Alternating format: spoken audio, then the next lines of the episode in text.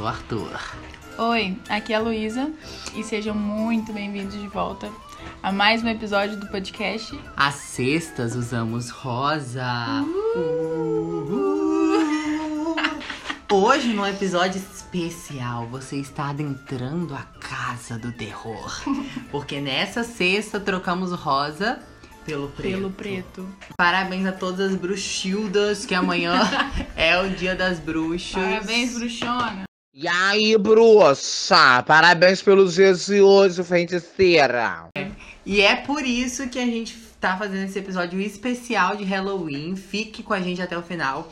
Porque hoje, além da gente falar, né, dos nossos principais filmes e séries de terror favoritos, a gente ainda vai estar lendo casos, histórias Uma assombradas. creepypasta. Então fica aí até o final. E quem é sensível, gente, cuidado, hein? Que hoje, Hum, Hoje a gente tá perigoso. hoje a gente tá perigoso. A vassoura da bruxa, ó, já tá voando. Então preparem seus caldeirões, preparem suas varinhas, porque hoje vai pegar fogo esse podcast. Hum, vai ficar Pequeno. pequeno no Spotify pra esse, pra esse episódio de Halloween.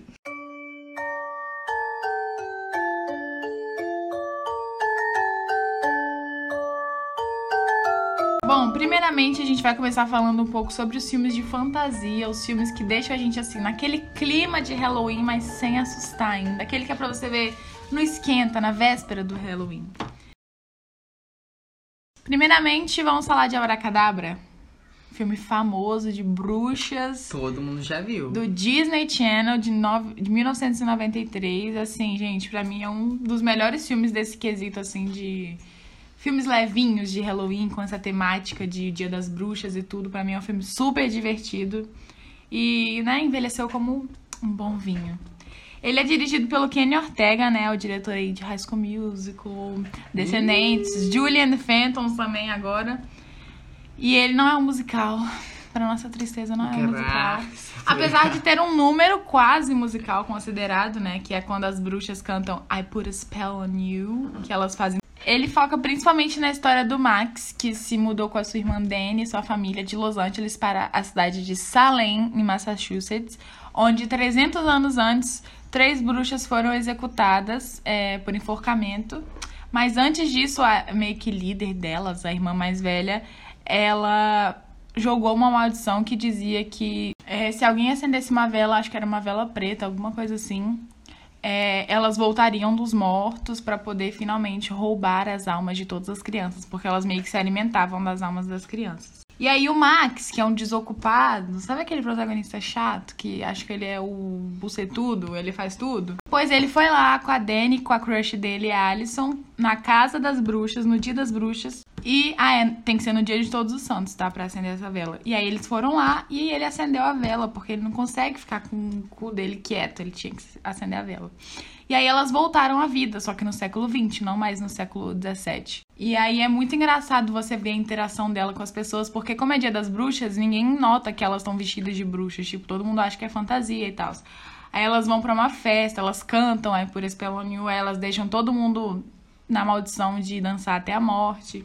E aí tem um gatinho que é o Binks, que ele é um garoto, na verdade, que foi transformado em gato na época que elas morreram, ou seja, ele tá há 300 anos sendo guardião da casa delas. Mas esse filme é muito, muito divertido, eu gosto muito. Eu já assisti há muito tempo atrás, eu via no Disney Channel. E eu acho esse filme muito legal porque ele tinha tudo para ser tanto um filme da Disney quanto um filme de terror sério mesmo, gente. Porque o enredo dele é tão bom, sabe? O que tem por trás. Essa cidade de Salem já foi tão utilizada pelo cinema de terror. E vir com é, toda essa história de inquisição que tem por trás delas, acho que daria tudo para ser uma história mais séria. Mas não seria abracadabra se fosse sério, gente. Não, e o melhor é que esse filme, como você falou, é, por ser da Disney, de primeira a gente fica meio, nossa, mas deve ser tão bobo, tão besta e tal. E eu não sinto isso, eu sinto que ele é um filme bem, assim, divertido, mas ele leva bem a sério também esses temas de bruxaria e terror e salém e tal. Ele honra bastante o gênero, né? Estavam saindo umas especulações aí de que vai ter Abracadabra 2 agora, de 27 anos depois Nossa, do já primeiro tô filme. morta já. E eles, ele primeiramente vai ser lançado só no Disney Plus. É, a Sarah Jessica Parker falou que todo mundo do elenco vai voltar. Né? Esse todo mundo a gente não sabe se é todas as bruxas, se é o Max, se é a Dani. A Dani, minha filha, já deve ter outro filho já, a mais novinha do elenco. Seguindo a linha aí de clássicos e fantasias e climas de terror e góticos, temos os meus xodós, pessoas que eu adoro, a família Adams.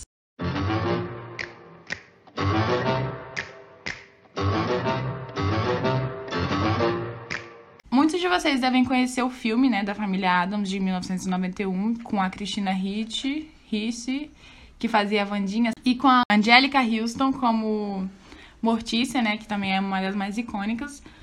Mas vamos dar uma contextualizada aqui para vocês que não sabem de onde surgiu a família Adams. Ela foi criada pelo cartunista Charles Adams em 1932 e tinha como objetivo satirizar a família tradicional do século XX, com pessoas que se vestiam de forma elegante e que não se importavam sobre o que as pessoas achavam de seu comportamento estranho. Eles ficaram muito famosos nos jornais e aí, com o tempo, eles foram migra migraram a, a família Adams para a TV, né, que foi a série de televisão exibida entre 1964 e 1966. Que para mim, gente, a melhor Mortícia e o melhor é, Gomes são dessa edição de 1964. Eu adoro eles dois Adoro muito. Apesar de gostar muito dos dois que fazem o filme também, para mim os da série são perfeitos. Eu nunca vi essa série. É muito divertidinha, assim. Ela tem umas risadinhas no fundo que ficam meio. atrapalha um pouco.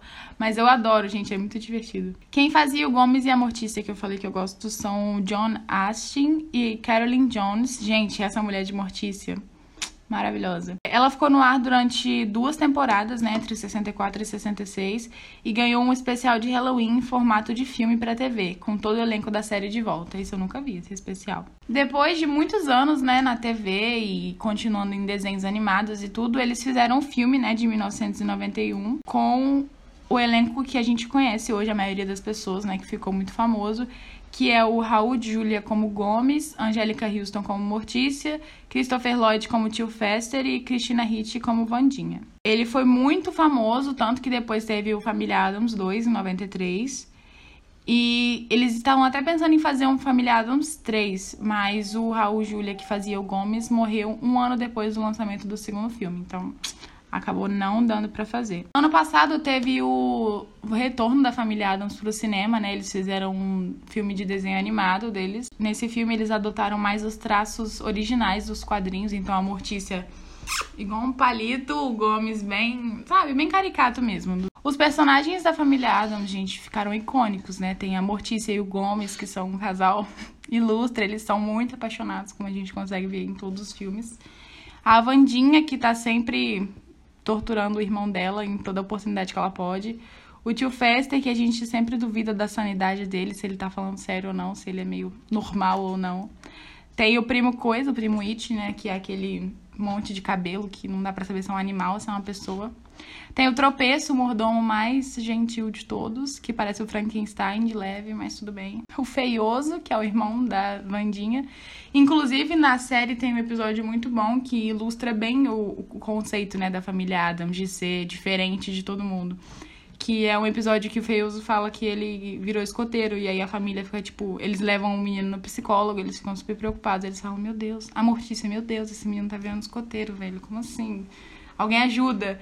E aí o psicólogo fala: ah, vocês podem se livrar de tudo isso. Ele chega na casa deles e ele vê vários artigos de tortura e de morte, de caveiras e etc. Ele fala: esse menino tá com alguma coisa séria mesmo. Vocês podem se livrar de tudo que não faz bem. Aí eles vão lá e jogam, tipo, bola de futebol fora, é, bola de basquete, e aí o psicólogo fica tipo. Eu só vi os filmes, tá, gente? Eu não vi a série, nem esse novo filme. Eu só vi. Eu nem sei se eu vi o dois, inclusive. Acho que eu só via também o primeiro.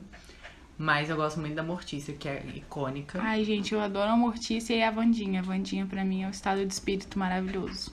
Enfim, tudo pra mim, a família Adams. Assistam, eu gosto muito mesmo. E se vocês tiverem a oportunidade de ver a série, se eu não me engano, tem no YouTube. A série é antiga, vejam, porque ela é muito boa. Inclusive, ela é em preto e branco, que ajuda bastante no clima, né, da série. Mais um filme do, da série Não Faz Sentido, mas a gente ama temos Beetlejuice, que conta com a Inona Ryder e Michael Keaton. É, a sinopse do filme é a seguinte.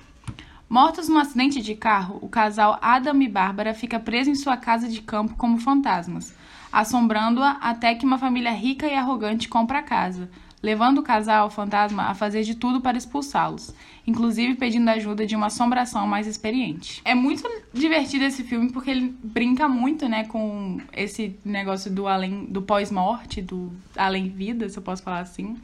É, além de ser um filme do Tim Burton, então ele é muito fantasioso. As primeiras vezes que a gente viu o Tim Burton e o seu estilo característico, né, de, de arte, de criar, e, enfim. É, é bem estranho ver hoje em dia, porque os efeitos são bem, né, daquele jeito, porque o orçamento o não era fantasma não é era todo muito não era muito alto o orçamento, então eles tiveram que improvisar um pouco. O Michael Keaton, apesar de fazer né, o Beetlejuice, que dá é, nome ao filme, ele só tem 17 minutos de tela, tipo a a Aurora em Bela Adormecida. Mas ele disse que foi o melhor papel que ele já interpretou na vida. E sendo que ele improvisou a maioria das falas, ok? É, eu acho que a Winona Ryder, nesse papel de Lydia, ela é a filha, né, do casal rico que se muda pra casa. E ela é aquela filha gótica, rebelde, adolescente. E ela, pra mim, é perfeita pra esse papel, porque ela era bem jovem na época e ela só usava roupa preta. Inclusive, as roupas dela nesse filme são maravilhosas. E é ela que descobre sobre os fantasmas da Bárbara e do Adam, que não são fantasmas maus, eles são, inclusive, um casal muito fofinho. Mas o filme brinca justamente com essa futilidade, assim. A mãe e o pai dela são tão presos naquela bolha de gente rica e gente. A mãe dela não tá nem aí, ela só quer decorar a casa do jeito que tá, tipo, tendência e tal. Então, tipo assim, eles brincam muito com, esse, com essa alienação das pessoas tão fúteis, assim. Tanto que eles nem percebem que a casa tá sendo mal assombrada por fantasmas e que tem uma entidade ali naquela casa. Tem, inclusive, a cena muito famosa, muito engraçada, que os fantasmas, eles querem tentar de tudo pra assustar os donos da casa para eles poderem ir em- ir embora. E aí eles fazem uma maldição lá, eles dão um jeito de fazer uma maldição que eles cantam aquela música Come, Mr. Kalima, Kalimi Banana. E aí, tipo, fica todo mundo cantando, ninguém entende o que tá acontecendo. E a Lídia fica rachando de rir, é muito engraçado. Eu gosto bastante desse filme, acho bem divertido. É um clima bem Halloween também, assim, você não entende muito bem o que tá acontecendo.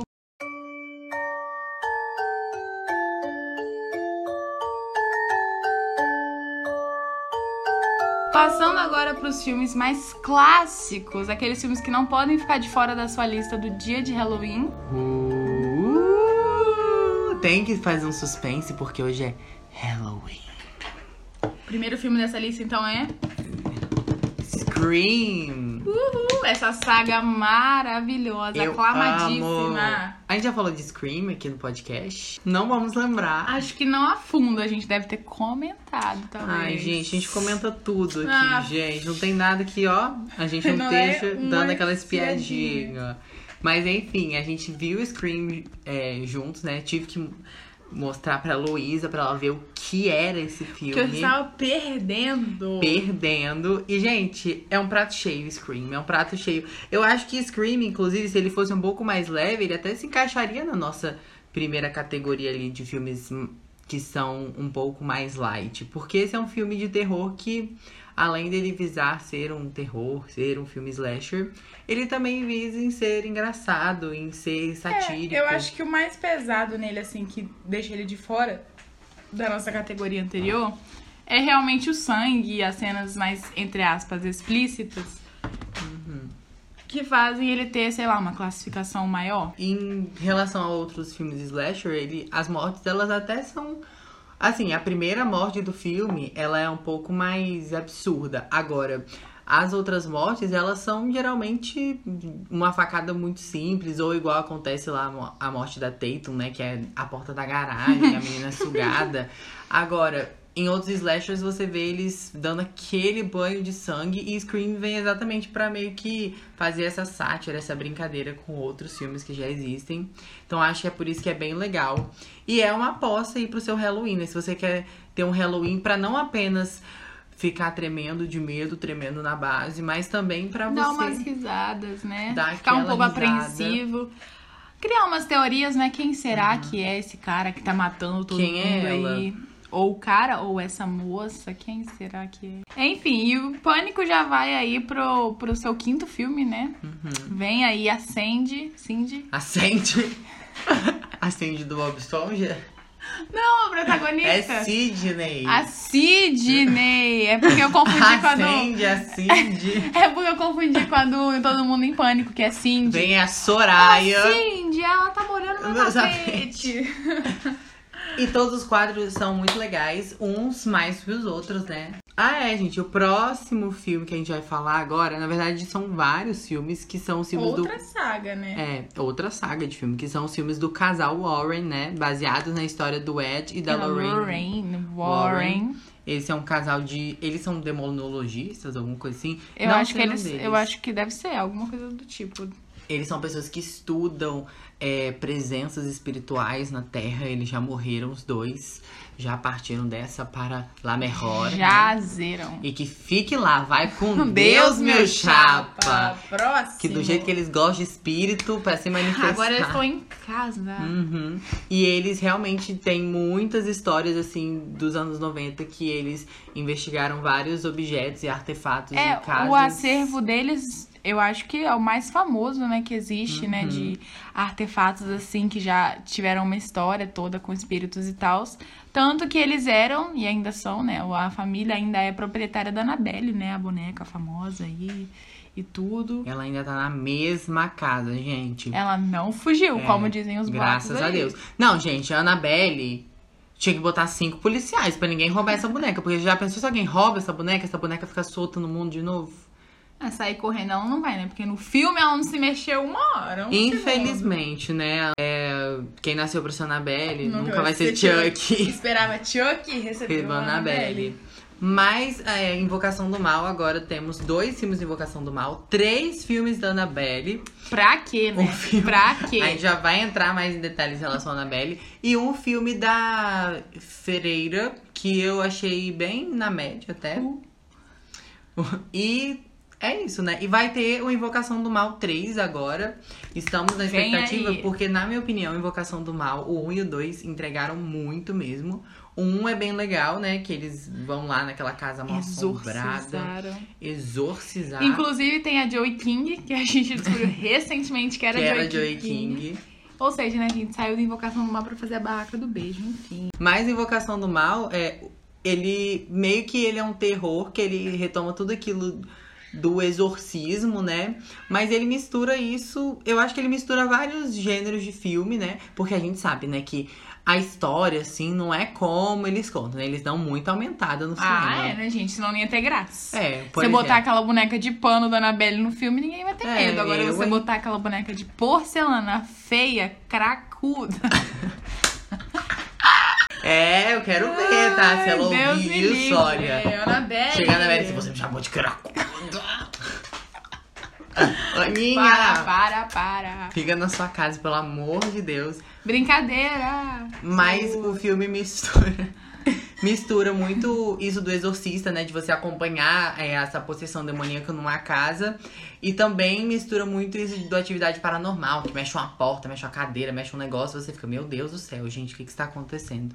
Gosto muito. O segundo é ainda mais emocionante, porque a possessão do primeiro é com a mãe, né? Aham. No segundo, gente, é com a criança. Então, assim. E criança possuída já É, era. com a criança, é, tipo, tem uns 14 anos, assim. E é, nossa, o segundo, gente, eu vi no cinema, tremi na base. Agora, os filmes da Annabelle já foram diferentes. É, né? A gente já não tremeu tanto assim. É. Gente, tinha tanto medo da Annabelle antes de ver o filme. E quando eu vi o filme, parece que eu perdi o medo. Você quer parar de ter medo da Annabelle, é só você ver o filme É, dela. é verdade.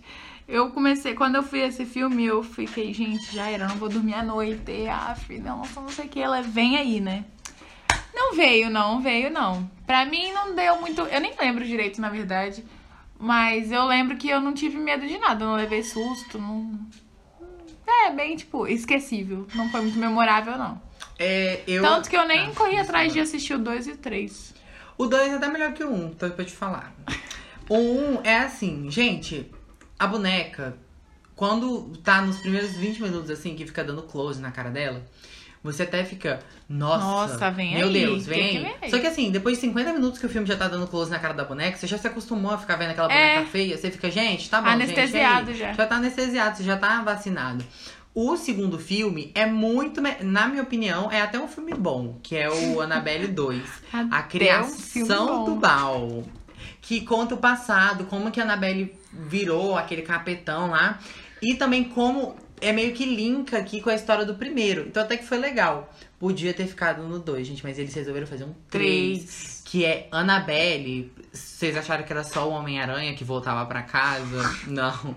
Que é a Annabelle de volta pra casa, alguma coisa assim. Nossa. Retorno, sei lá. O retorno de Gente, eles fizeram um filme da Annabelle que a história é basicamente assim. É, é uma menina que ela tá ficando de babá. Ou vocês ficariam de babá, porque os, os Warren, eles têm, tinham uma filha. Vocês ficariam de babá da filha dos Warren na casa Jamais. cheio de possessão, jamais. cheio de jamé. Já basta a mulher no primeiro filme do Chuck ficando de babá daquela criança com o Chuck. É, Eu vou ficar pra filha do Warren. Ah. É pedir pra morrer, gente. É pedir pro capeta de possuir, jamé. Aí a menina foi lá ficar de babá, levou uma outra amiga sem noção. A amiga sem noção entrou no quarto de. Você iria comigo se eu fosse ser babá das Warren? Jamé. A amiga sem noção entrou no quarto, gente, que o quarto não tem, sei lá, uma tranca, não tem um policial na frente do quarto.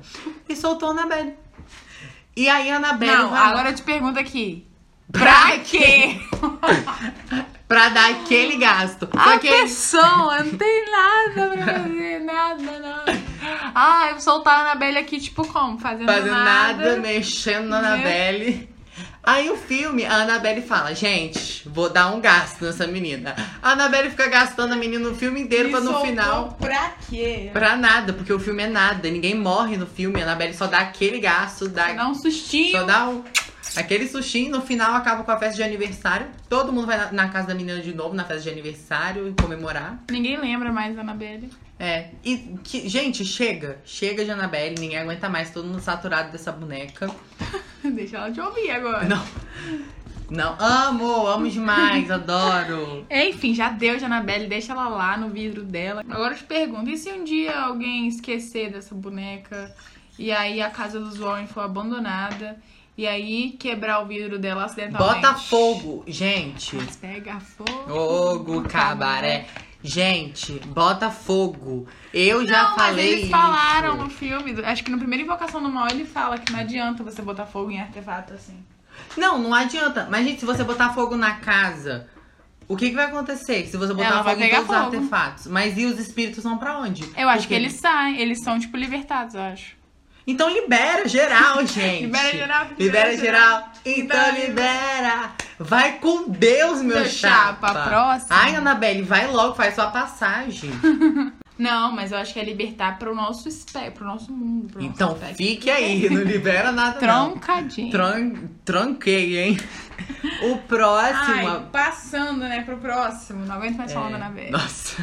Aproveitando que a grande protagonista de Invocação do Mal é Vera Farmiga, um outro filme protagonizado pela Vera Farmiga é A, A Órfã. Órfã.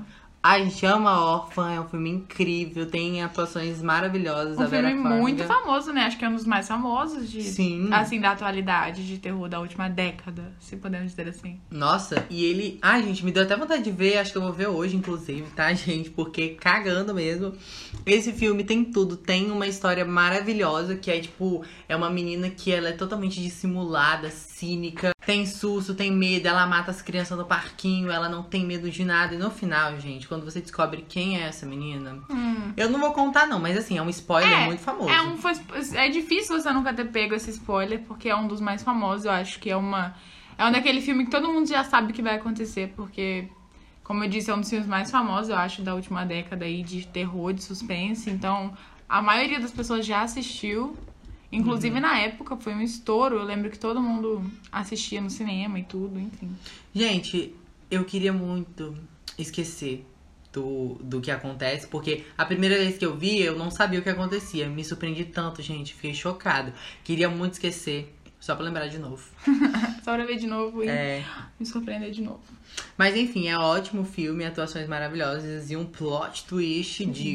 Daqueles. Então, outra recomendação aí. O próximo filme aqui é um filme, gente, ótimo também, tá? Maravilhoso, hein? Que é O Iluminado.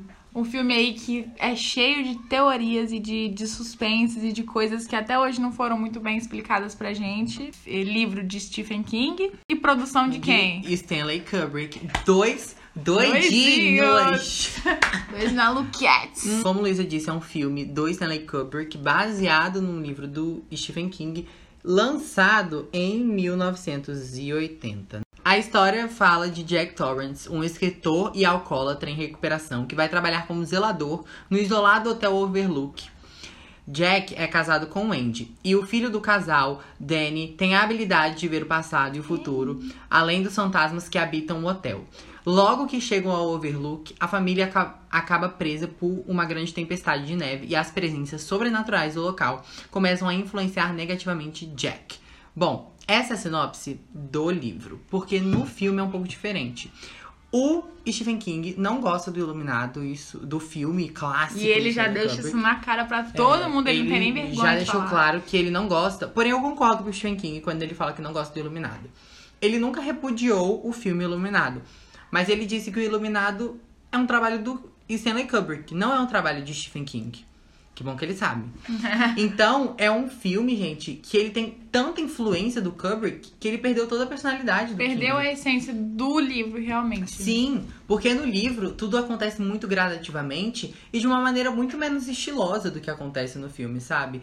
O filme é muito feito, tem algumas cenas que são feitas pra te chocar mais graficamente, como por exemplo, o Jack O já banho com- de sangue. é, o Jack ele já começa aquele cara super estourado e tudo mais. No livro ele começa um cara mó de boa e ele vai ficando ao longo do É, tempo. à primeira vista no filme já você já percebe que o Jack é meio hum, doidinho, meio É. maluco. É como se você já soubesse que aquele cara ia surtar. Você só tá esperando o momento em que ele vai Uhum. realmente despirocar de vez. É porque no começo do Iluminado, livro, parece que tá começando uma história qualquer de Casa Mal Assombrada.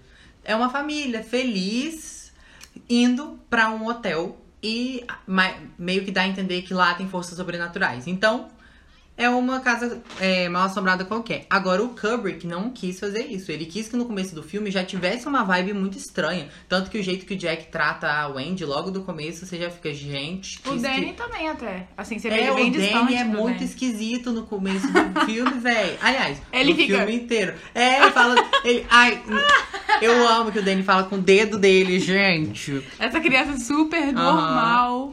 E por que que o Kubrick decidiu fazer isso? Porque ele disse, gente, que a escrita do Stephen King é fraca. Simplesmente é isso, então. Sim. Gostei da sua ideia, mas seu livro é uma merda. Então eu vou fazer o meu filme gente, agora. o, o King mandou o rascunho do roteiro. O Kubrick falou.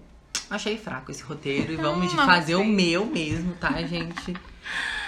Ai, trabalhei tem com- como ser mais insuportável? que não. Kubrick? Ai, eu acho o Kubrick assim, gente. Como Hoje. pessoa, ele é um ótimo cineasta, né, gente? Vamos lá. E também, além disso, o Stephen King também não gostou do Jack Nicholson como é, Jack. Jack. Aí eu já acho que o Stephen King tá sendo Forçou, birrento. forçou. a barra, Stephen King. Não, Gente, ele... uma das cenas mais famosas do cinema, risco dizer, é a do Jack Nicholson na porta do, do, do quarto aqui, ó. Here's Johnny. Here's Johnny. O King falou bem assim: o último grande papel de Nicholson foi em Um Estranho no Ninho. Gente, ele não viu o filme, então, né? Ele não viu. Com, não viu com os olhos. Porque, gente, as atuações desse filme Ele são viu a o trailer, coisa. né? Ele viu o trailer do filme. As atuações desse filme, o Kubrick era tão insuportavelmente metódico que a pessoa, não é que a pessoa estava atuando bem que ela estava exaurida. Ela estava estava exaurida. exaurida. Ela tava assim, pelo amor de Deus, eu quero morrer, me mata logo aqui, pega esse machado. Ele quase que ele deixou a Shelley Duval presa mesmo no hotel pra ela ficar Véi. insana. A mulher já tava saindo de si Tem- mesma. As cenas eram tão brutais que a Shelley Duval, ela teve vários problemas de saúde por causa do estresse passado no filme. É inclusive um caso bem famoso, né? De de estresse Aham. atrás das câmeras. Gente, ele ganhou um recorde no Guinness. Do Porque- Guinness! Porque ele repetiu 127 tomadas. 127! Gente, tem cenas que a Shelley Duval, ela tá assim, exausta, gritando, e o Kubrick gritando com ela. E ela tentando fazer o dela ali, o homem metendo pau nela, Gente, coitada. ele devia ser insuportável. Metendo pau literalmente, quase. Gente, Quase que ele só faltou ele bater nela. né? É, só faltou ele matar essa mulher, coitada, de ódio. Ela sofreu, Nossa, tá? bem, na moral, tenho muita pena dela. Inclusive, as pessoas é, falam bastante, né, que a Wendy do livro, ela é muito mais forte, uma pessoa mais de personalidade, enquanto a Wendy do filme, ela já começa meio frágil, Uhum. meio quebrada, meio submissa do Jack, ela já começa meio com medo dele, sabe? Você vê no jeito que ela fala com ele. Enfim, né? Talvez seja por isso. Eu acho que, assim, gente, posso estar sendo bem é, cavucando fundo, mas eu acho o Kubrick meio sádico. Porque não, eu não consigo recobrar um filme dele aqui que tem uma personagem feminina que tenha muito poder. Forte. Parece que elas te- sempre estão sendo submissas em uma situação de agressão. Parece que ele realmente gosta de gravar isso e sem muita responsabilidade. É Principalmente. porque 127 tomadas de uma cena É. só. Principalmente, tipo, no Laranja Mecânica, tudo bem, o livro tem muitas cenas de estupro, mas o filme também tem muitas cenas de estupro, de mulheres sendo perseguidas nuas, e, tipo, não tem nenhuma mulher que seja forte o suficiente. Ele também dirigiu Lolita, que é uma criança sofrendo. é, Tudo bem que não tem nenhuma Pedofilia. cena explícita em Lolita, mas ainda assim, né?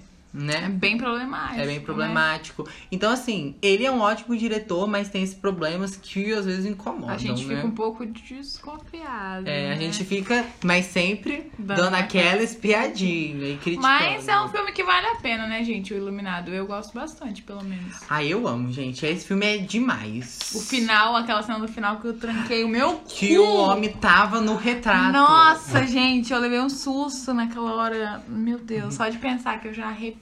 Só pra deixar claro, gente, eu li só 100 páginas do Iluminado, porque eu não aguento ler o livro do Stephen King. Então eu não sei como é que seja- termina no, no livro. Não sei se é a mesma coisa. Eu só sei até a parte mais ou menos que eles já estão instalados no hotel. E aí começa meio que o Danny a ter um- uns negócios lá, ver as meninas. Esse filme tem as cenas mais. Uma das, umas das cenas mais famosas, né, de todos os tempos, eu acho. Que é o Danny andando de motoquinha pelo hotel. Verdade. Que é o banho de sangue lá, né? Que cai do um monte elevador. de sangue. Que é o Jack Nicholson em várias partes do filme, né? Jack Nicholson congelando. Jack Congelando, que inclusive, gente, aquilo me dá muito medo, muito perturbador. É, Jack Nicholson na porta, é, a Shelley Duval gritando no banheiro, tadinha. Uhum. Essa mulher, gente. Aquela da, da máquina de escrever. É, é só trabalho e nenhuma diversão fazem do Johnny um menino triste.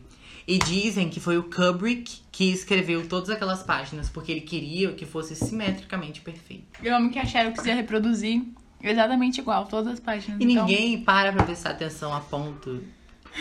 Enfim, Enfim. vamos continuar. Moving on.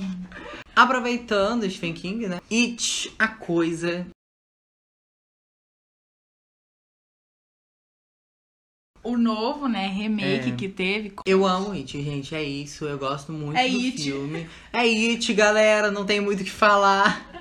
Eu assisti o filme It antigo e, gente, é insuportável. Tem três horas e é um filme. É como Chato, se ele compilasse chato, os chato. dois hits atuais em um só, né? É. A história são os dois. E é chato, gente. Chato, demora, os personagens não têm um carisma. O palhaço é aquela coisa bizarra que, na minha opinião, eu não gosto daquele primeiro palhaço. Eu acho que. Ele é hum, até mais assustador, chega a ser, do que o Pennywise atual. Você de acha? tão- É porque eu acho que ele é tão. A maquiagem dele é tão, sabe, assim. Eu não sei explicar. Porque o Pennywise de hoje, além da maquiagem, teve todo o recurso gráfico, né? De fazer ele É. bem assustador, obscuro. O antigo, ele é só tão bizarro, tão.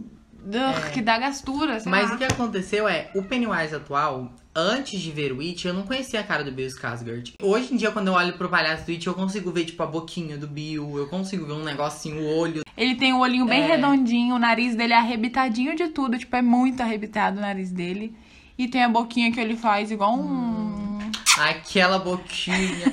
A melhor coisa do It, gente, inclusive, detalhe, o Stephen King, ele odeia todas as adaptações dos livros dele. Stephen King também é, chato, né? cu. Mas ele gostou do It, ele falou bem. Ou seja, Ou seja, tem o aval do autor, porque, gente, o elenco e é esse tão... autor que não gosta de nada, É. né? O elen- Inclusive, não só tem aval, gente. Sabe esse negócio do Stan Lee ficar aparecendo no fundo, do Maurício de Souza aparecendo Mônica Laços? o King aparece no It 2. Ele é o jornaleiro lá, sei lá, ele tá ven- vendendo alguma Ele gostou coisa. tanto do primeiro que ele falou, aparecer Eu quero ser o Stanley. E, gente, é muito bom. O elenco do primeiro filme é maravilhoso. O segundo eu não acho tão bom assim, porque. Até mesmo porque eles adultos são mais chatos mesmo. até no livro. Agora, gente, o filme. Tudo pra mim, noite 1. E tá na Netflix agora, inclusive.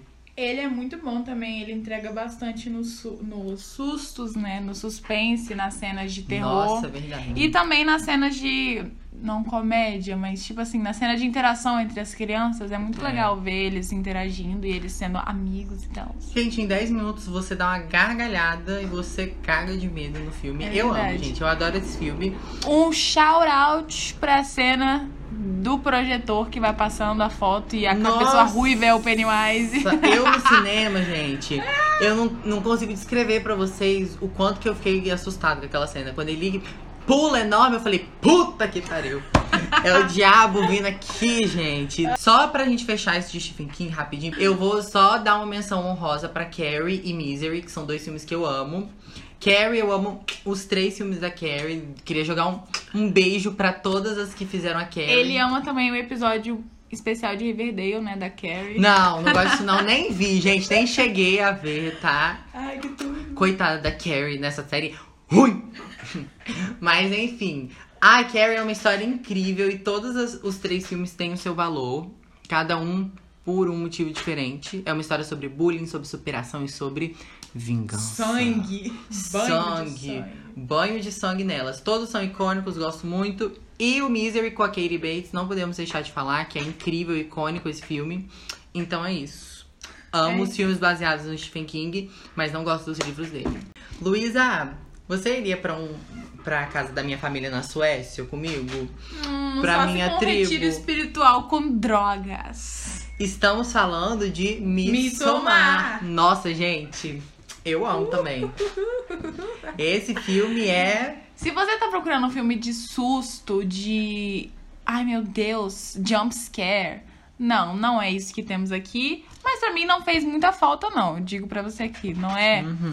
Ele, ele é mais no. Ele trabalha mais no chocante. Esse filme é um daqueles que ele vai avançando e você vai pensando, qualquer coisa pode acontecer a partir de agora. Porque depois que aconteceu isso aqui, eu já não sei mais o que esperar. Tudo começa quando um grupo de amigos vai a Amiglis, vai pra Suécia, pra casa de um deles que fica em um retiro de retiro em uma não é tribo, retiro, tipo, é uma, tribo, mas que eles abrem uma vez por ano pra um festival, pra receber É. pessoas de fora e não sei o quê, Pra mostrar as tradições, né, da tribo, aquela tribo É. super hospitaleira. E aí eles têm que levar quem? A chata, Chata. da Florence Pug. Eles têm que levar na bagagem. Que ela sofre com transtornos depressivos, né, de ansiedade, ela perdeu a família inteira porque a Ah, é, irmã dela coitada. matou a irmã dela cometeu suicídio e matou os pais junto junto com ela, então ela perdeu a família inteira. E o namorado dela, pra completar, é um completo babaca que não tá Ai, nem eu aí pra ela. Ele odeia ela praticamente, mas não termina com ela. Então, né, vai entender. E aí o amigo dele, sueco, fala: Não, vamos chamar ela pra ir com a gente, né? Ela não vai aceitar. Acontece que ela aceita ir sim, e eles têm que levar ela junto. E aí quando ela aceita, aceita, que dói menos, ela vai pra seita. Então, ah, é, era essa palavra que eu tava procurando, é seita. É uma tribo que vive isolada lá na Suécia, não parece um mundo à parte, assim, eles têm as próprias tradições, as próprias a própria civilização, a própria tudo, eles que fazem tudo e vivem por conta própria mesmo. E as tradições deles são um pouco assustadoras e estranhas, digamos assim. Eu vou falar porque, assim, gente, nem existe, então não é intolerância religiosa, ué. É, não, acho Não sei. Mas, Gente, pelo amor de Deus, na religião deles você tem que ficar se jogando de penhasco, você tem que ficar se matando, você tem que, sabe? Estuprar. Ficar estuprando os outros. Isso aí, gente, não vou passar pano pra isso, não. E aí é uma religião muito louca que eles não podem saber mais. E também eles não podem sair de lá. E você fica assim, é uma sensação de prisão tão grande. E eu acho que isso é realmente. É um filme que ele é muito assustador, porque ele imita muito a influência religiosa que a gente tem na nossa sociedade. Porque a gente acha que a gente tá livre disso, mas, gente, muita coisa que acontece na nossa sociedade é dominada por uma religião, é dominada por Motivada. é motivado, né? É verdade, mas essa palavra, motivado por uma religião, por uma ideologia religiosa. E a sensação de prisão deles é a sensação que muita gente sente também. Então é muito assustador ver essa ideologia vencendo no final. Eu acho que o que mais me deixou assim assustada nesse filme não foi susto, não foi Pra mim foi essa sensação que você falou, de que você vê que o protagonista não tem mais pra onde ir, sabe? Tipo, depois que ele entrou ali, não tem como ele ir embora. Tipo assim, mano, agora fudeu, agora já era. E aí não é tipo um filme normal, onde no fim tudo vai dar certo, tudo vai acabar bem, eles vão fugir dali. Até porque, gente, são o quê? Quatro pessoas lutando contra uma civilização inteira. E menção honrosa também pro Hereditário, que é do mesmo diretor de Midsommar, que é incrível também. É bem diferente do, Heredit do Midsommar, porque ele é um filme bem mais sombrio, bem mais obscuro. É mais, ele é mais sobre fantasma mesmo, sobre espíritos. Mas, gente, ele é muito assustador, tá? O Hereditário eu acho ele um pouco mais assustador, mas ele é, também é bem bizarro. Inclusive tem a cena clássica da menina perdendo a fogo, cabeça no poste. Então, Tem assim, aquele da gente, pessoa pegando fogo. é verdade também. Então também é bem assustador. É, Midsommar, acho que é importante a gente falar também, aproveitando que você falou de Hereditário, que é um filme muito bonito visualmente. Uhum. Os campos verdes da Suécia contrastando com o céu azul e as flores do Festival da Rainha de Maio. Enfim, é um filme muito verdade. bonito que contrasta com toda a bizarrice que tá acontecendo lá no meio do, do negócio. Ai, é muito louco, né? Isso. Muito maluco. Porque aí você tá. Os seus olhos estão agradecendo por estarem vendo aquilo, porque tá muito bonito, mas ao mesmo tempo tem uma pessoa sendo decapitada ali do nada, e enfim. Passando agora pro rei dos reis, aquelas. A cadelinha. Jordan Peele, diretor de Corra e de Us, que é um dos grandes diretores do terror moderno agora, que tem sido muito aclamado.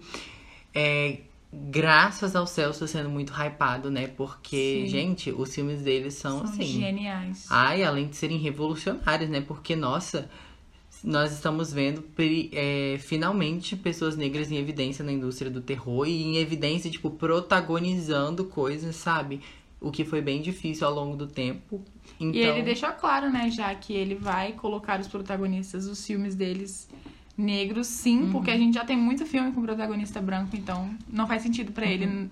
Por que não colocar atores negros Não, em posições de protagonismo? E o povo é muito sem noção, porque o mesmo diretor, ele dirige, sei lá, 20 filmes com pessoas brancas e ninguém fala nada. A Jordan Peele fez dois filmes protagonizados por pessoa negra. Ah, quanto que um branco vai protagonizar seu filme? Tipo, Nunca. gente, nunca. Eu, hein? Por que, que você tá me é perguntando meu. isso? Por que, que você não pergunta isso pro cara branco? É. O filme é dele. Pergunta pro Kubrick, aquelas. É, pergunta pro Ari Aster quando que vai ter uma mulher negra, porque até agora as duas foram brancas. Aquele né, americano, esse filme que acabou de pagar pau, mas é isso. Enfim. É, Corra, eu acho que é o mais famoso, né, dele, entre os dois. Uhum. Porque ele é o mais antigo, né? E muita gente já assistiu Get Out, Corra, com o Daniel Kaluuya. Que fala desse É filme, né? tudo. Vamos Foi bater indi- uma palma. Gente, foi. Esse é um dos meus filmes favoritos. Ele foi indicado ao Oscar, gente, inclusive de tão perfeito que ele é. Eu acho que, agora você falando, eu pensando na história, ele parece um pouco Midsommar, né? Uma pessoa que vai visitar um outro lugar. Porque o Midsommar, você fica meio tipo, não, mas tem muita gente aí, alguém vai perceber o que tá acontecendo de errado, não é possível. Tipo, é uma cidade inteira, são muitas pessoas. No Corra é mais suave, porque é a família da, da namorada dele, você fica tipo, oh, que família fofa, que, que fofos. E eu acho que essa construção gradativa do terror que acontece nesse filme, né? Um terror mais psicológico, que você vai ficando. Sabe quando você desconfia que tem alguma coisa errada, mas você não consegue descobrir o que é de primeira, até porque eles não falam, né? Mas você sabe que tem alguma coisa errada e que em algum momento vai dar alguma merda muito grande, você não sabe o que esperar. Pra mim, essa sensação é sensacional. É, é uma sensação. Sensação sensacional. Sensacional. Essa sensação, porque, tipo assim, muitas das coisas que eles estão fazendo, antes de ser revelado que eles realmente são doentios, são atitudes racistas. Então a gente meio que fica, gente, será que eles são só racistas ou será que eles são, além de racistas, psicopatas? Então a gente não Exato. sabe aonde que vai cruzar essa fronteira e quando cruza, minha filha. Porque tem um, chega um ponto no filme que porque você vai notando essas essas falas de cunho racista assim bem suave. Aí com, Uhum. com o tempo vai ficando mais intensivo e mais assim descarado e você fica, Você meu Deus. que só tem trabalhadores negros, e É, tipo, e você fica tipo. E a- ainda mais porque a, a empregada, que eu esqueci o nome dela agora, a funcionária Não da vou casa. Enfim, ela age de uma maneira muito esquisita, assim, aí você fica, gente, o que tá acontecendo aqui? E aí, enfim, né? Quando estoura, minha filha. Ai, gente, é sensacional esse filme. Muito bom, muito É bom muito mesmo. bom, eu amo também. E em seguida, como já se não bastasse o filme maravilhoso, ele nos presenteou com nós. Também maravilhoso. Já colocou Lupita Nyong'o lá como protagonista, não uma, mas duas Lupitas Nyong'o no filme Hum. pra gente As duas faces de André Suraki. É a premissa do filme, vamos falar aqui pra vocês. Adelaide e Gabe levam a família pra passar um fim de semana na praia e descansar. Eles começam a aproveitar o ensolarado local, mas a chegada de um grupo misterioso muda tudo e a família se torna refém de seres com aparências iguais às suas. Então, assim, é aquele filme, é a mesma sensação de que você fica, gente, o que tá acontecendo? Que porra é essa? Só que esse filme tem um, um que é a mais de cor, assim, não, não acho que dá pra comparar os dois, até porque são propostas de filme totalmente diferentes. Mas esse ele tem mais um, um ar de perseguição, assim, de você ficar, tipo, ai, aflito, porque você tá com medo do cara do mal pegar o cara do bem, e você fica tipo, caralho, o que tá acontecendo? É mesmo. É, isso do Corra, a parte de perseguição é mais no final. E ele fez essa parte de perseguição o filme inteiro. E, gente, nossa, não tem nada que valha mais a pena do que esse plot twist. Nada. Nada que valha mais a pena. Nada mais satisfatório. É um plot twist que você pode ver quantas vezes você quiser. Você ainda vai ficar, meu Deus. Caralho. Caramba. Que... Nossa, é- gente, gente, ai, só de lembrar que eu tô até sorrindo à toa. Nossa, é muito Que é bom, muito velho. Na moral, o cara é muito genial. Você fica assim, "Ah, eu não acredito que isso aconteceu, velho. E chega no final, você fala, agora acabou, né? E ele fala, não, toma mais um. É isso, gente. Nós é um grande perseguição, mais plot twist, mais Lupita Nyong'o te impressionando. E, mas- gente, eu confesso pra vocês que esse filme me deu mais medo do que Corra, assim, do que. É verdade. Porque em Corra eu fiquei mais apreensiva, né? Chegando no final, eu fiquei curiosa.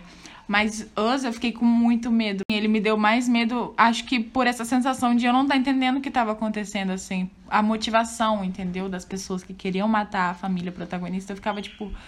Mas por quê? O que, que tá acontecendo? Por que, que essa pessoa age desse jeito? Por que ela fala desse jeito? O que tá acontecendo? De onde ela veio e tal.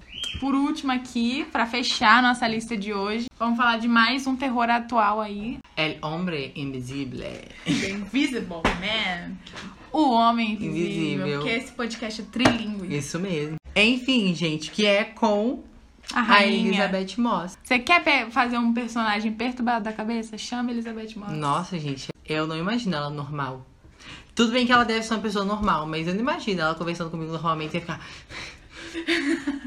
eu não imagino, eu vou ficar, Elizabeth, você tá bem? Você tá quieta?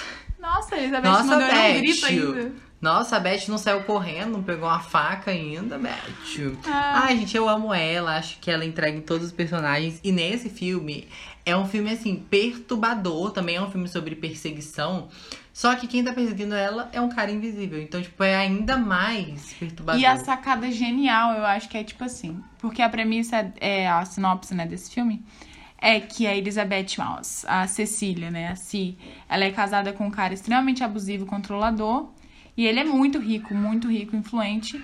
E aí, um belo dia, ela dopa ele com diazepam e, ó, vai embora, vaza. Vai com Deus, meu chapa.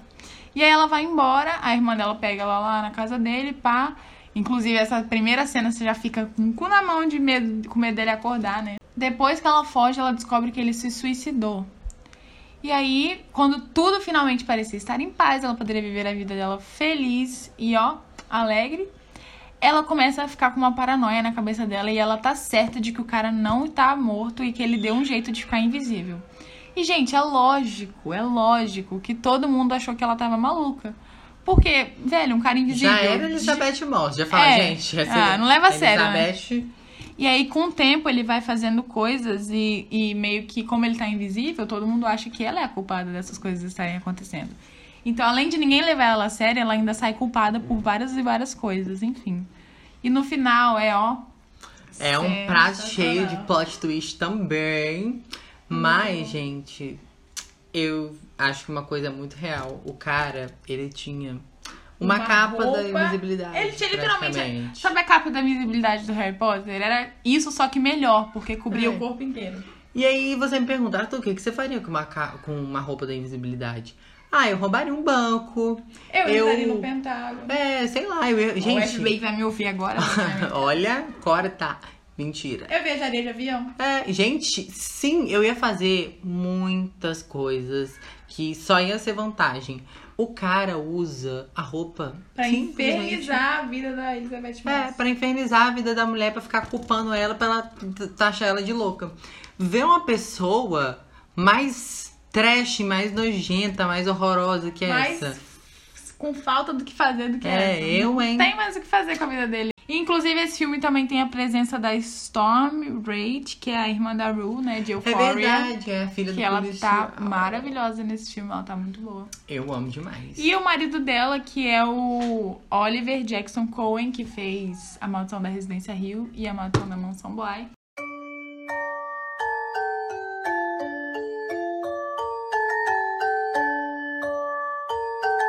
Galerinha, ó, a gente deixou de falar vários filmes, como por exemplo Exorcista, que eu amo muito. Ah, sexta-feira 13. Sexta-feira 13, que a gente detestou. Nossa, gente, não dá, não rolou pra gente. Chuck, a gente não falou muito nesse também. Porque também, né, gente? Já Chega, deu. já deu, mas assistam Chuck. Ah, A Hora do Pesadelo. A Hora do Pesadelo, a gente também não falou. É que a gente não falou dos mais famosos. A gente. O nosso podcast a gente falou de vários, mas a gente não falou do, Principal. do principal. Mas é porque a gente preferiu falar aqui dos que a gente mais gosta, até porque a gente quer recomendar pra vocês o melhor. Então, A gente, a gente falou aqui mais do que a gente gosta mesmo, do que a gente recomenda, do que a gente gostaria que vocês assistissem, enfim, dos que a gente acha que vocês mais vão gostar. Mas agora, gente, não saiam daí. Porque Você no... acha que acabou?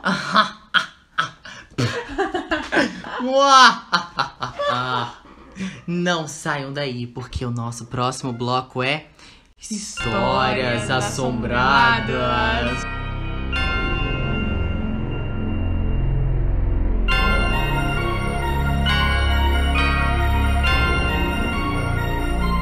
As cestas usamos rosa adverte. Esse bloco não é indicado para pessoas sensíveis e menores de 18 anos. Você está avisado. A gente improvisou isso agora. A gente não tinha pensado no nome. A gente falou devagar pra ver se ia sair a mesma coisa. E se não saísse, a gente dava um Tenta jeito. falar outro título, ó. É. Historietas Historietas amaldiçoadas. Terror é assim, gente. A gente faz terror a gente tá aqui. assim hoje. tá Hoje eu tô muito- gótica, botando a franjinha na frente do olho. Hoje eu tô assim, bruxona. Apaga a luz do seu quarto agora. Põe aquela musiquinha vibes, porque nesse bloco a gente vai contar histórias amaldiçoadas que a gente encontrou. Se você está ouvindo isso de madrugada, cuidado. Continua ouvindo, você É. vai só rir aqui, gente. Ai. A gente tirou essas histórias porque a gente é bem preguiçoso. A gente tirou ela do Wattpad. A gente, a gente tirou essas histórias do cu. Tá vendo? Não dá pra ter terror aqui. Gente, a A gente, gente- a gente tentou o nosso máximo, tá? Pra poder tentar pegar histórias boas, mas infelizmente não, conseguiu. achou. A gente pegou de um livro chamado Sem Contos de Terror, escrito pelo Alisson no Wattpad. A gente vai deixar o link aqui pra vocês conferirem, porque tem 100 histórias de terror. Ah, Sim, né? olha, eu não critica não, é que o Alisson boas ouve. tem umas cinco. Você achou tudo isso? Tô brincando. Nossa, gente, é muito O crítico. Alisson, poxa vida, hein? Mas tem o dois, a gente não leu o dois É, ainda. talvez o dois seja bom. E a gente vai contar alguns pra vocês agora, numa voz assim, pra ficar mais assustadora. O conto da boneca.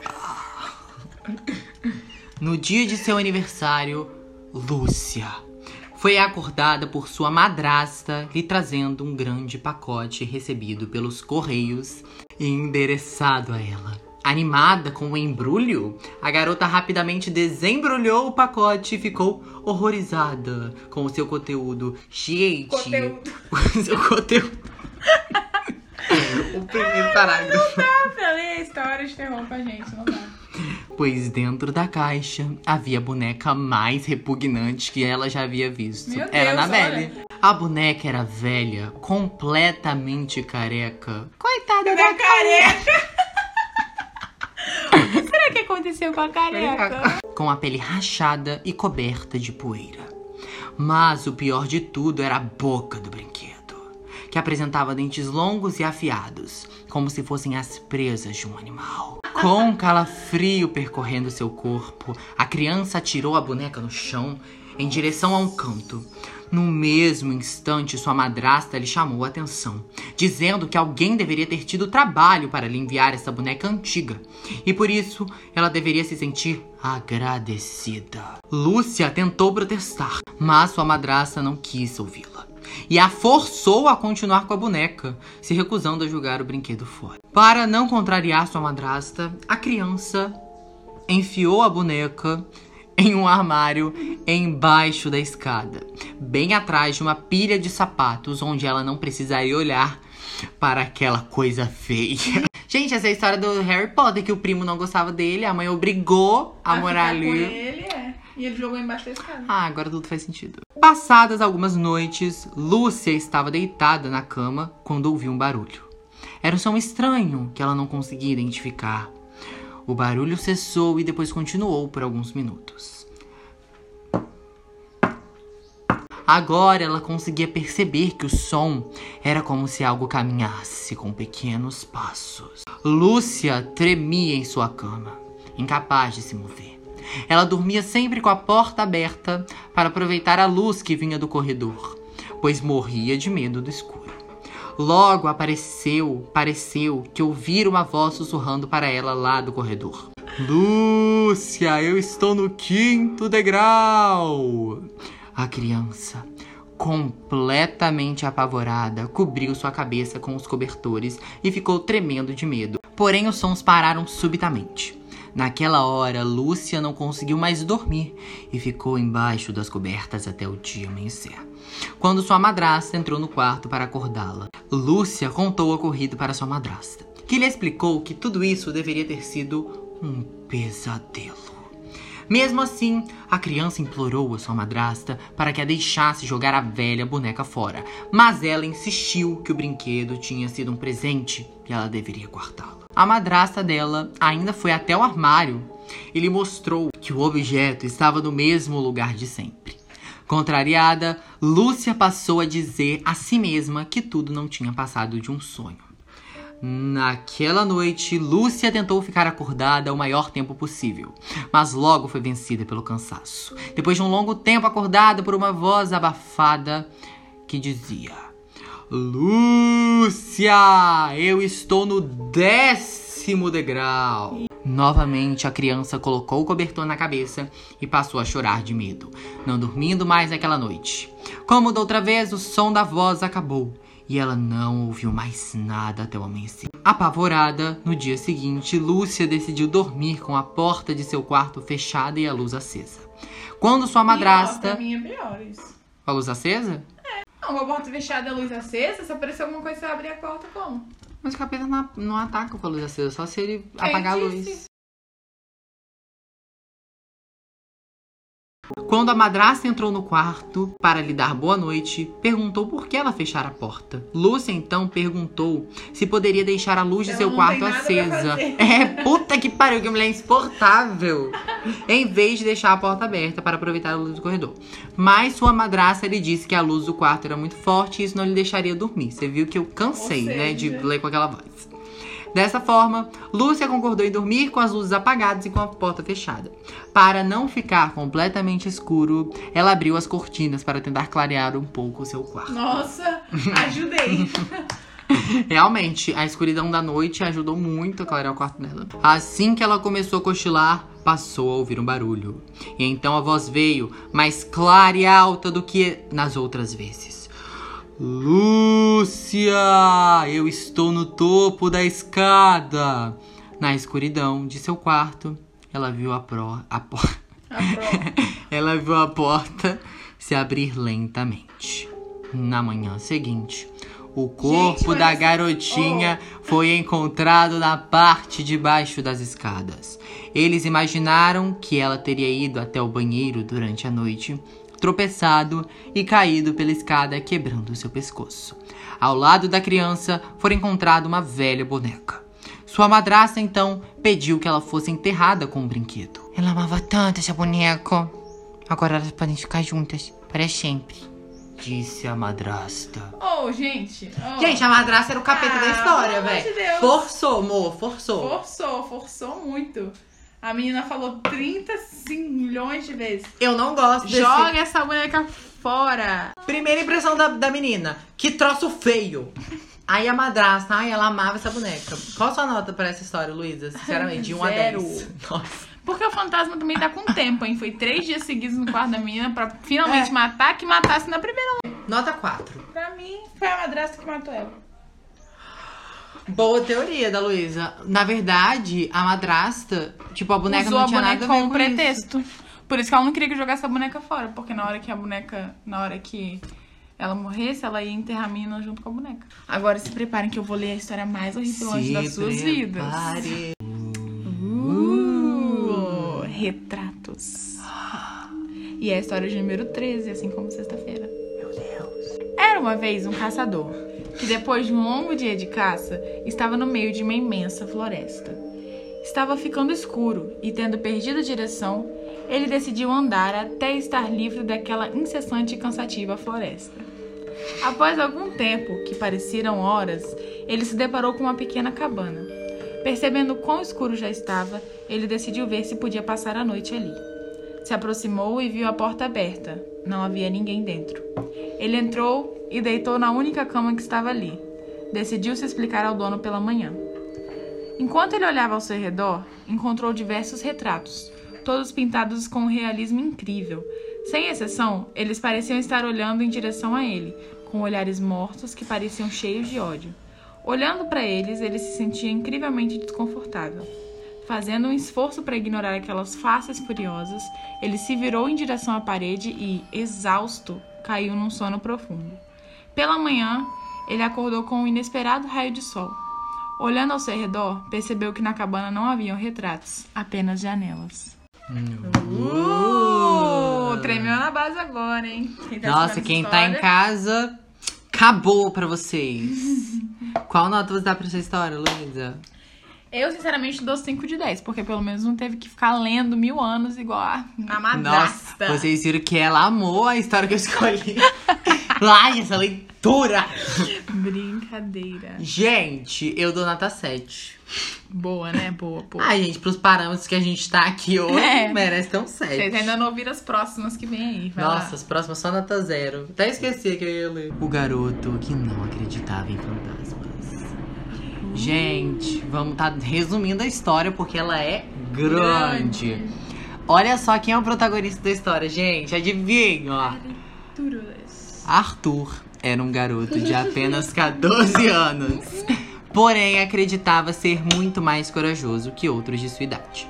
Em todas as oportunidades possíveis. Hum, em todas as oportunidades possíveis, costumava bater no peito e dizer que não possuía nenhum medo e que fantasmas e coisas sobrenaturais não existiam. Como seus amigos não lhe davam muita atenção, quando ele entrava nesses assuntos, ele tentou propagar sua verdade na internet. Ou seja, ninguém ligava pro Arthur. Aí ele falou: Vocês vão me ouvir, vocês vão me engolir. Aí ele foi, né, gente, nessas páginas, deixou o comentário dele, blá, blá, blá, até que um dia uma pessoa desconhecida respondeu um de seus comentários.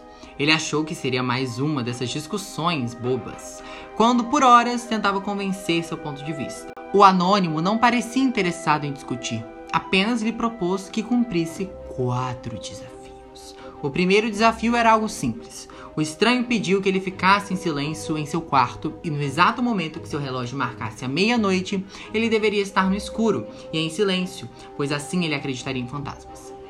A princípio, Arthur pensou em caçoar da brincadeira, mas como outras pessoas comentaram desafiando, aceitou a experiência. Então, Arthur ficou no seu quarto no escuro por um bom tempo.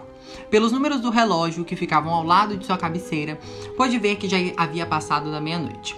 Apesar de não ter visto fantasmas, sentiu um vento lhe soprar o rosto e tratou de fechar a janela, pois não queria pegar um resfriado.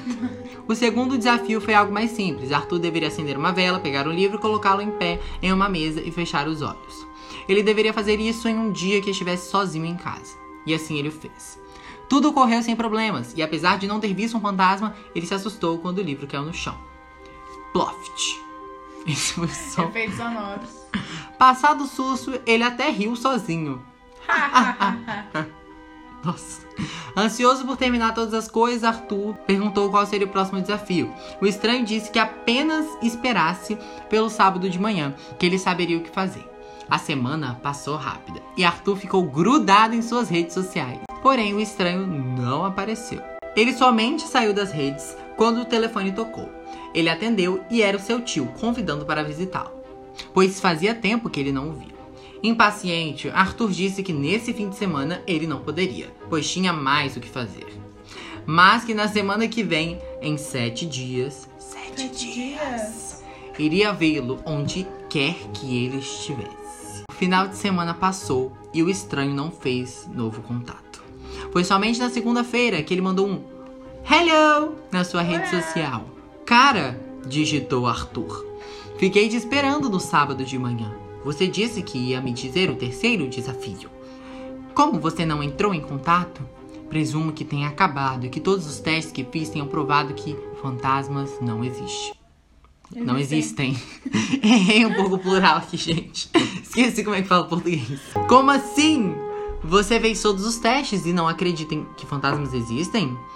Eu amo que ele não fala quem falou, eu tô perdido. Sim, eu venci a aposta! Arthur riu vitorioso. Como se ele Pois tivesse ganhado um bem. milhão de reais. Pois bem, então vou lhe explicar tudo. Aí já é outro cara falando, porque não, não, não sabe muito bem. Lembra quando você fez o primeiro teste? Um vento gelado não bateu no seu rosto? Arthur respondeu: Sim! Pois bem, continuou o estranho, porque tem uma exclamação. Pois bem, continuou o estranho. Era um espírito. e da segunda vez o livro caiu no chão? Caiu, disse Arthur, ficando receoso. Então, foi uma alma desencarnada que o derrubou. Aí eu te pergunto, o que, que a alma desencarnada tinha pra fazer de melhor se não derrubar um livro? Alma desencarnada, vou dar um gasto. Apesar de não acreditar em fantasmas, Arthur ficou com medo. Como ele sabia que essas coisas lhe aconteceram, ele não havia contado para ninguém o que estava acontecendo. Aí o Arthur digitou assim, gente, não quero fazer o terceiro desafio. Aí o homem digitou, não quer. Foda. Ai, que susto! Gente, a Luísa olhou pra trás de mim. Ai, fecha a eu porta do banheiro E ali. não tinha ninguém. Ai, que Fecha a susto. porta do ali. Não, porque tem um espelho aí, eu vou ficar olhando toda hora. Ai, que medo! Você levou um sustaço! Cruz, eu tô aqui lendo a história do fantasma. É porque tem isso aqui pendurado, ó. É lá no espelho e fica aparecendo. Gente, a Luísa toda possuída. Deus me livre. Enfim, o Arthur não quis fazer o terceiro desafio. O homem falou: Como assim? Você já fez o terceiro desafio. Sabe qual era o terceiro desafio, gente? O terceiro desafio era fazer você falar com o morto. E você o fez. Seu tio morreu na cama faz uns 10 dias e até agora está lá deitado. Sua alma estava triste e sozinha. Mas depois que você fez sua promessa, ele se sentiu mais alegre. Nesse exato momento, sua mãe entrou chorando em seu quarto. Eu amo que a fala não tem espaço entre o texto. Tá, parece que o homem não tá dá pra falando. O que é diabo, É. o que é história. Eu odeio esse texto. Nesse exato momento, sua mãe entrou chorando em seu quarto. Arthur ficou pálido e seu corpo tremeu. Ele sabia que exa- exatamente qual triste notícia sua mãe lhe daria e lembrou da sua promessa. Eu irei lhe ver, tio, onde quer que você esteja. Uh, chorou?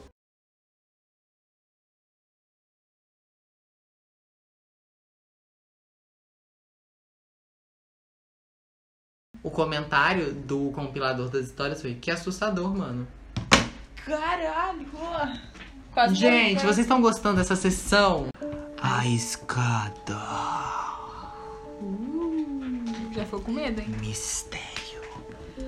Não que estivesse atrasado, porém, se esperasse por mais alguns minutos, certamente ficaria. Ajeitou a mochila sobre o ombro e apertou novamente o botão do elevador. Mas, por mais que ouvisse os cabos se movendo e o motor funcionando, nunca chegava até o seu andar. Eram apenas três andares, preferiu usar as escadas. Abriu a porta do corredor que conduzia ao primeiro lance e o sensor de movimento imediatamente acendeu a luz, revelando o caminho até uma porta no lado oposto, que dava na outra metade do andar. Hesitou por alguns momentos de ouvido em pé para ver se o elevador já estava chegando, Apenas o som do motor continuou ecoando pelo fosso que atravessava os andares, mas nem sinal dele chegar. Então entrou e fechou a porta atrás de si, bem no momento que ouviu um clique e o sensor apagou, o sensor apagou a luz. O tempo de espera não era muito longo. A escuridão caiu maciça à sua volta, negra e quase sufocante. Um indício de claustrofobia o fez agitar os braços ansiosamente, se sentindo idiota assim que a luz tornou a acender. Achou melhor se apressar. Se a luz do andar acima apagasse antes que chegasse no perímetro do sensor abaixo, poderia acabar rolando alguns degraus com aquela escuridão tão intensa.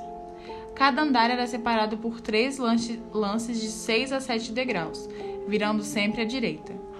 Desceu primeiro e deu de cara com a escuridão do segundo andar, invadindo o segundo lance de escada. Sentiu um leve arrepio e começou a descer mais rápido, preocupado com a hora que a luz de cima apagasse. A luz abaixo levou um segundo a mais para acender, quando atingiu o último degrau do terceiro lance. No instante seguinte, ouviu o clique da luz acima se apagando. Melhor descer um pouco mais rápido, pensou. Como da outra vez o lance do meio estava escuro até a metade, acelerou o passo, começando a ficar mais nervoso do que imaginou que ficaria. Curiosamente, dessa vez a luz superior apagou antes que terminasse o terceiro lance e a escuridão envolveu por dois segundos. Nesses dois segundos, sentiu algo que o apavorou. Algo o espreitava através da escuridão. Podia sentir e quase ouvia sua respiração. A luz superior continuava apagada. A luz do andar que estava acendeu. Não havia ninguém. Agora começou a descer as escadas correndo, sentindo um suor frio escorrer pelas suas costas. Não fazia sentido algum, mas quanto mais rápido ia, mais rápido as luzes apagavam e mais tempo demoravam a acender. Já não fazia ideia de em qual andar se encontrava, nem quantos lances ainda haveria de descer. Mas a presença que o perseguia era uma certeza constante e cada vez mais próxima. Ouvia passos, mas não conseguia identificar se eram os seus que ecoavam a escada acima. Tropeçou e deixou a mochila cair.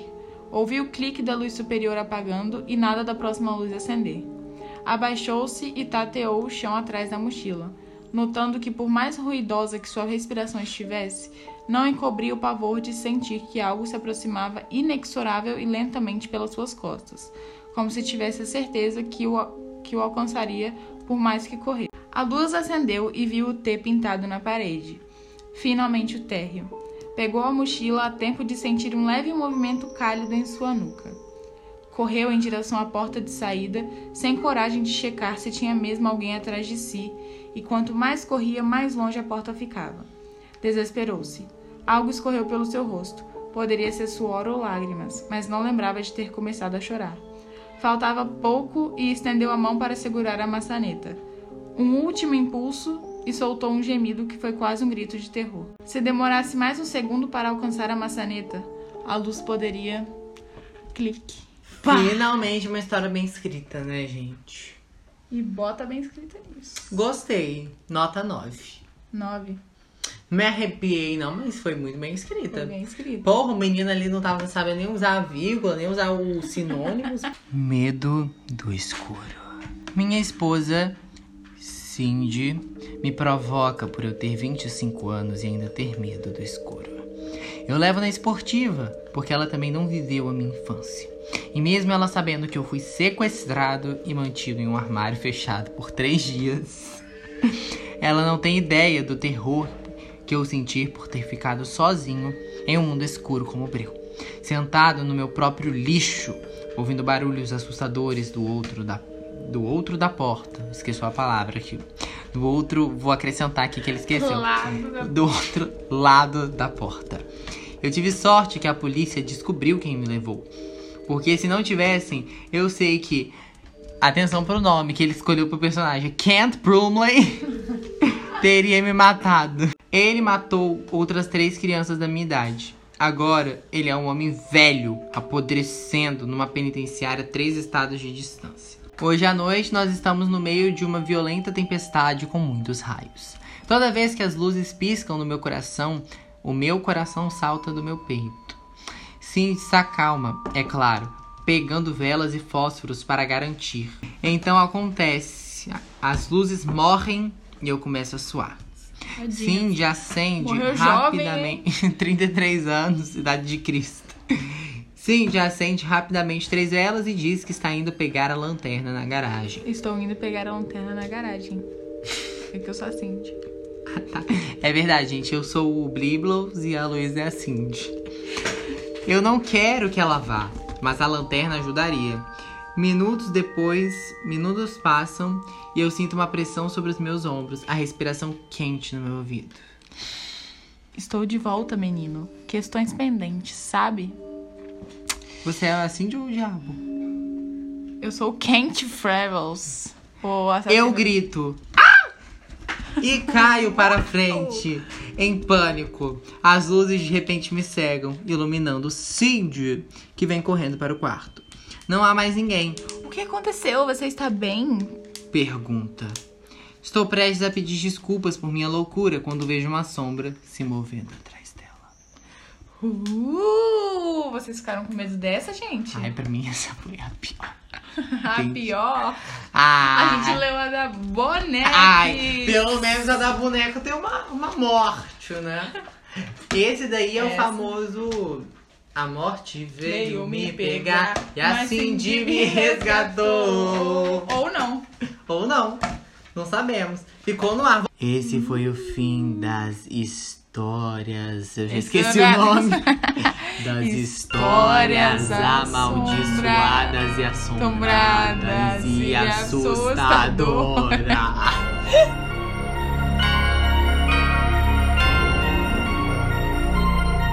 Ai, gente, que episódio gostoso! Me diverti muito nesse episódio. E você? E você? Foi uma delícia esse episódio. Morreu de medo, gente? Ai, vocês estão com medo agora, depois dessa? Essa foi forte, hein? Confesso que meu coração não aguentou muito, não. Ai, pra encerrar esse Dia das Bruxas maravilhoso, vamos falar nossas redes sociais. Vamos, gente. Hoje não teremos o Epa, Epa! porque hoje foi o grande especial, episódio especial de Halloween. Se vocês querem mais especiais no nosso canal, comenta lá no Instagram, gente, É, que tá é chegando aí Natal. E vem que está, Está chegando chegando Natal. Natal. Pois Ah, amo que não tem nada com o clima do episódio. Aproveita e já segue nossas redes, como a Luísa falou, né? Que é arroba underline Cestas Rosas no Instagram, arroba Cestas Rosas no Twitter e o nosso e-mail que é podcast. ponto, As cestas usamos rosa, tudo junto sem crase, arroba gmail.com. Siga a gente também nas nossas redes sociais pessoais, arroba Luísa underline HC no Instagram. E eu sou no Instagram e no Twitter, arroba Tubigby. E no YouTube, Arthur Bigby. Gente, amanhã, dia 31, dia do Halloween, terei vídeo novo, especial de Halloween também. Então, ó, passando medo aqui nesse episódio, já vai no meu vídeo passar mais medo ainda. Ai, gente, a gente tá muito assustador, hein? Espero que vocês tenham gostado desse especial, gente. Se vocês quiserem mais especiais de, de qualquer assunto, comenta, fala com a gente, manda e-mail. E agora a gente vai pegar a nossa vassoura e voar pra longe desse podcast. Bruxa fedida, tomara que te dê dor de barriga. Não quero a sopa, a bruxa tá maluca. Tchau, Tchau. bruxinhos lindos. Tchau.